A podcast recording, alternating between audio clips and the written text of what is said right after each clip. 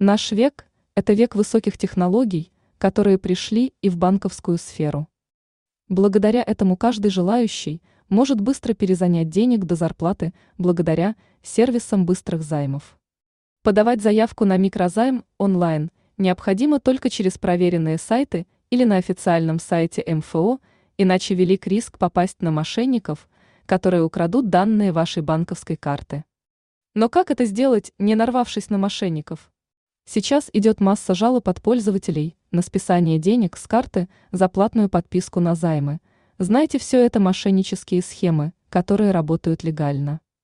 Они предоставляют платную услугу по подбору займов. За это ежемесячно списывают деньги с карты жертвы, которая доверилась их сайту и оставила данные своей банковской карты им. При этом на сайте такого сервиса нет никаких предупреждений об этом.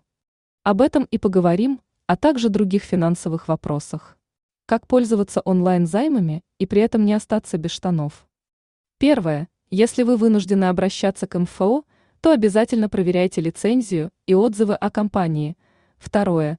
Правильно рассчитывайте свою финансовую нагрузку, чтобы погасить долг вовремя, иначе МФО выставит штраф за просрочку. Все это может отразиться на вашем кредитном рейтинге. Обучайтесь финансовой грамотности и не попадайтесь на уловки мошенников.